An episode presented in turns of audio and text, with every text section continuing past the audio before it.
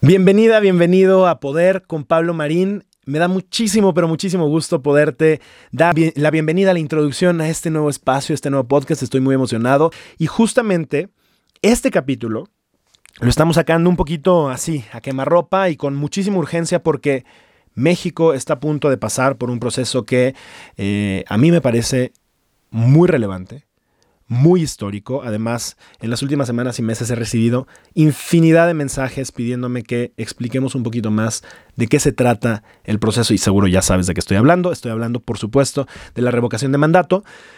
Pero, ¿qué es en realidad la revocación de mandato? Y justo de eso quiero que se trate este, este episodio y que con lo que nosotros te pongamos acá, tú puedas tomar una decisión entre si lo mejor es que vayas, si lo mejor es que no vayas, si lo mejor es que vayas y votes porque sí se quede en el poder o si lo mejor es que vayas y votes porque no se quede en el poder. Esas son básicamente las cuatro opciones que tenemos en, en, la mesa en este momento. Y para empezar me gustaría explicar un poco qué es la revocación de mandato. Es básicamente un proceso que se diseñó de hecho en Atenas hace muchísimos años en el que los ciudadanos se les, se les daba el poder para poder quitar a gobernantes de su cargo cuando incumplían en cosas. ¿Y, qué razones se podían encontrar como para que incumplieran en cosas? Bueno, pues podía ser eh, que no era suficientemente capaz para eh, ejecutar el puesto, que tenían actos de corrupción importantes, etc. Había, una infinidad de cosas que estoy seguro que tú podrías saber. En nuestra era moderna, la democracia ha adoptado este proceso. En México, a partir del 2019, se implementó después de que Andrés Manuel pidiera que se incorporara dentro del proceso. Y la verdad es que eh, podría parecer como un proceso, dices, oye, qué interesante que el mismo presidente está pidiendo que eventualmente si no hace las cosas bien, se le revoque, ¿no? Revocar significa que se le quite del cargo, que se le, que se le remueva. Pero en la ley, cuando esto se hizo, se contemplaba que quien debería, y igual en Atenas así era y en la mayoría de las democracias así sucede, el proceso para que se revoque el mandato es porque un grupo de ciudadanos solicitan que el presidente no esté más en el poder. Y si yo te hago una pregunta en este momento muy honesta, sé muy honesta, muy honesto contigo misma y mismo, ¿quién está pidiendo la revocación de mandato? ¿Somos los ciudadanos? ¿O es el mismo presidente?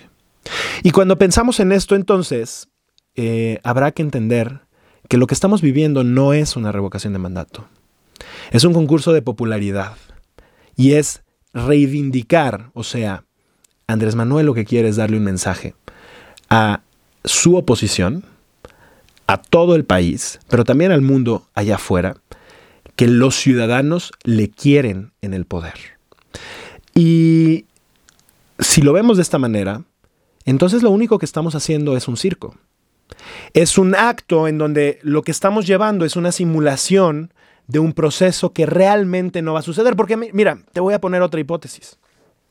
Si realmente la mayoría de los ciudadanos que salieran a votar y cumplieran con ciertas condiciones que ahorita te voy a platicar, y el proceso termina diciendo que Andrés Manuel sale del poder, y entonces se le revoca el mandato, ¿qué crees que pasaría? A ver, uno, ¿crees que Andrés Manuel realmente dejaría el poder? Lo voy a dejar en la mesa. Dos, si efectivamente lo dejara, ¿sabes quién tendría que elegir al siguiente presidenta o presidente de este país? Serían el Poder Legislativo. Y el Poder Legislativo, solo como un, un recordatorio, está prácticamente secuestrado por Morena y los partidos satélite que le ayudan a tener su mayoría. Por lo tanto, el siguiente presidenta o presidente sería nombrado por el mismo Morena, es decir, el mismo partido del presidente.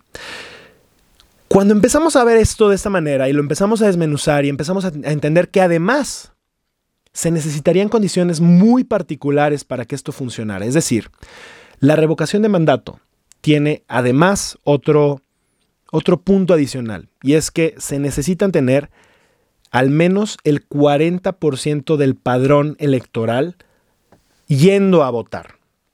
Es decir, del 100% de los mexicanos que están enlistados en la lista del Instituto Nacional Electoral, tendrían que ir al menos el 40%. Y para ponerte en contexto, la última elección que tuvimos en 2021 tuvo una participación del 51% aproximadamente. Es decir, estábamos votando hace un año por, me parece que eran 17, 14 o 17 gubernaturas, estábamos eh, votando por prácticamente en todo el país, por alcaldes nuevos, por cambio de legislaciones. Fueron las elecciones más grandes en el país por la cantidad de puestos de elección popular que se han puesto jamás. Y a pesar de haber sido la elección más grande de todo el país, la asistencia fue del 51%. Es decir, un poquito más de lo que en esta elección, bueno, no elección, en esta revocación de mandato necesitaría Andrés Manuel. Yo veo sumamente complicado que se logre eh, alcanzar esa cantidad, porque además hay otras condiciones. Y es que eh, el INE necesitaba una cantidad específica y tienen manera de calcularlo por la cantidad de casillas que necesitan instalar, por la cantidad de capacitaciones que necesitan dar, etcétera. Tenían, necesitaban una cantidad en particular y finalmente no se les otorgó. Sin embargo, no es, no es que este proceso sea barato. La, el proceso completo de revocación de mandato va aproximadamente a costar 3.306 millones de pesos. Eso era lo que estaba solicitando el INE en un inicio. Finalmente se le dieron únicamente 1.567 millones de pesos. Y tú dices, oye, pues está bien, le dieron la mitad. Eh, de todas maneras es muchísimo dinero. Sí, pero eso implica que va a haber una tercera parte de las casillas, lo cual va a generar que haya muy probablemente el triple de cola, ¿no? O sea, de gente formada para ir a hacer el proceso, lo cual muy probablemente va a inhibir que justamente las personas participen. Y esto creo que es una bola de nieve, porque además se eligió que fuera en un justo un día que los católicos, al menos que es la religión predominante en nuestro país, es muy importante, que es el Domingo de Ramos, el 10 de abril. En fin, hay, hay como una serie de cosas alrededor que desde mi perspectiva van a complicar muchísimo el proceso. Y, quiero regresar otra vez, porque en este podcast lo que queremos es justamente desmenuzar qué es lo que está pasando allá afuera. La revocación de mandato no es para quitar a Andrés Manuel. De nuevo, es un proceso para llenar el ego del presidente y hacerle saber a la oposición y al resto de las personas allá afuera que le están viendo que es alguien que sigue manteniendo su popularidad y que los ciudadanos quieren que siga ahí. Lo cual todo bien. Votamos por un presidente para que se quedara seis años. Eso fue por lo que votó el país. Y el problema es que lo que se está haciendo hoy en día y de lo que se ha estado hablando en los últimos meses, no solo días, no semanas, en los últimos meses, ha sido sobre este proceso y este circo. Y lejos de lo que el gobierno tendría que hacer, que es gobernar, Estamos hablando de una simulación de popularidad para nutrir el ego de una persona. Y sí, es nutrir el ego porque cuando tú sales a, tu calle, cuando sales a cualquier estado, cuando vas a cualquier ciudad, ves por todos lados pósters espectaculares, siempre con la cara del presidente. Me parece un insulto que en un país con tantas carencias le demos tal prioridad a un proceso que lo único que pretende es nutrir el ego de una persona. Ahora, seguramente tú, al igual que yo, y, lo sé porque muchas personas me estuvieron escribiendo y preguntando, ¿qué hago? ¿Voy y voto? ¿Voy y no voto? Este, o sea, voto en contra, voto que se quede. ¿Qué es lo que debería de hacer? Desde mi perspectiva, lo que Pablo Marín va a hacer el próximo 10 de abril es no asistir y no votar. Y quiero explicar el por qué voy a hacer esto. No solamente porque me parece una pérdida de tiempo, una simulación, el nutrirle a una persona, sino porque lo que estamos viendo aquí es un proceso en donde si Andrés Manuel le funciona esto, va a utilizar como pretexto cualquier cantidad de consultas infinitas para preguntar cualquier cantidad de estupideces innecesarias. Y no solamente nos va a costar un dineral, como en este caso 1.567 millones de pesos, más los varios millones de pesos que hayan sacado del presupuesto federal para poner todos esos espectaculares, porque no los está poniendo el INE. ¿eh? Esos no sabemos de dónde salió el dinero y nadie está realmente justificándolos.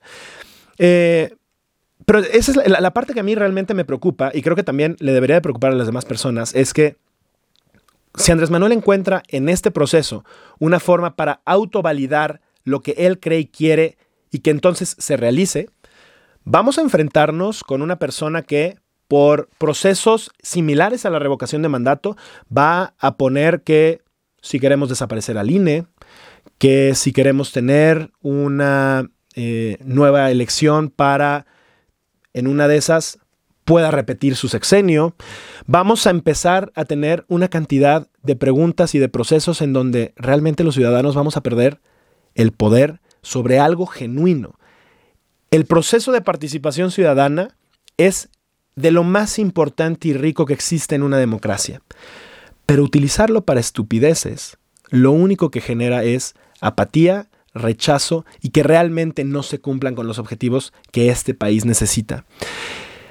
Vamos, y, encontré justamente una, un diagrama que me pareció muy interesante y vamos a desmenuzar qué pasaría si tú decides sí ir a responder la pregunta de la revocación de mandato. Y la pregunta específica es, ¿estás de acuerdo en, que Andrés Manuel López Obrador, presidente de los Estados Unidos mexicanos, se le revoque del mandato por la pérdida de confianza o que siga en la presidencia de la República hasta que termine su periodo? ¿No? La pregunta está muy clara.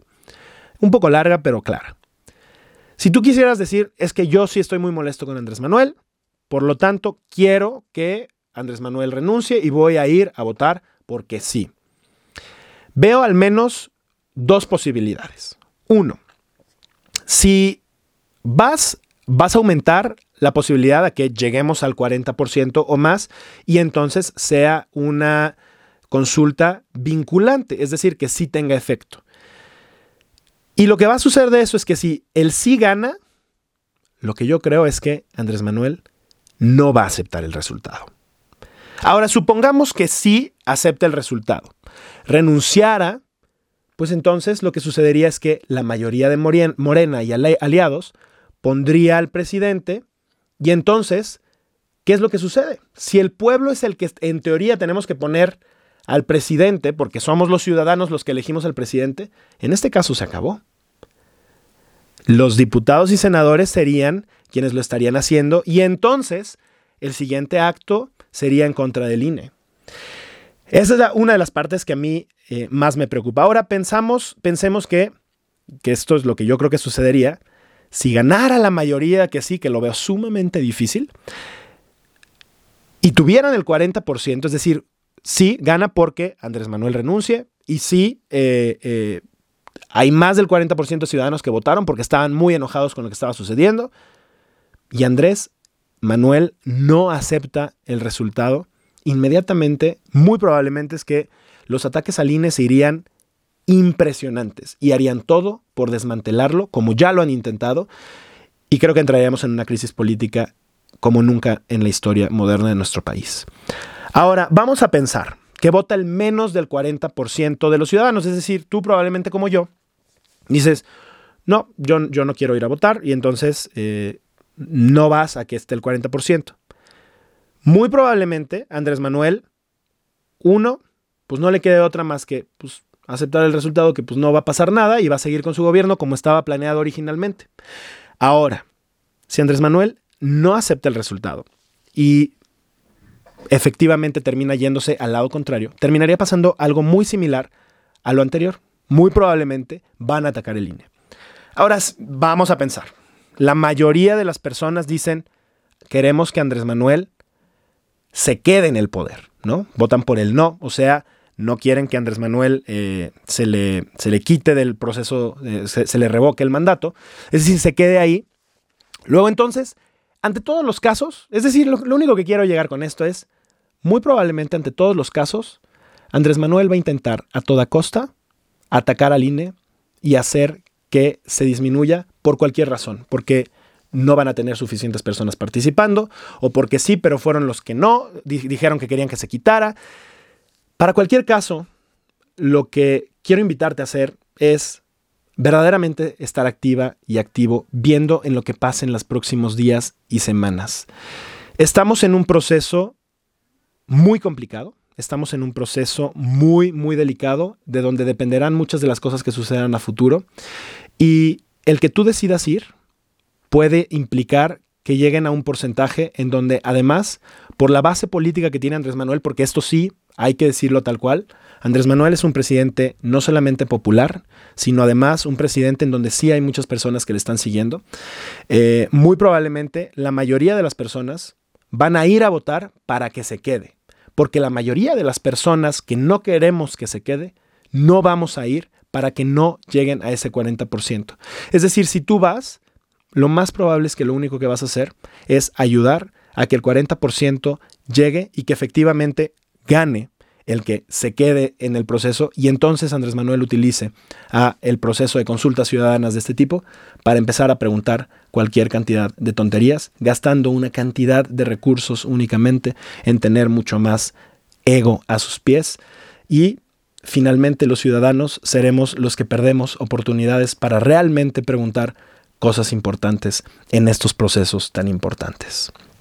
Eh, por acá va a quedar este, este episodio. Vamos a estar poniendo muchas más cosas. Vamos a estar hablando de temas importantes. Vamos a estarlos explicando.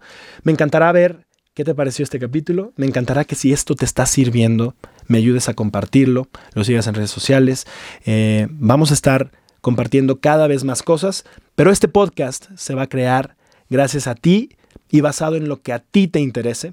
Así que ojalá que pueda ser muy activa, muy activo, que me escribas, que nos compartas, que nos digas qué es lo que quieres eh, aprender, escuchar y saber. Y nos vemos hasta la próxima. Gracias.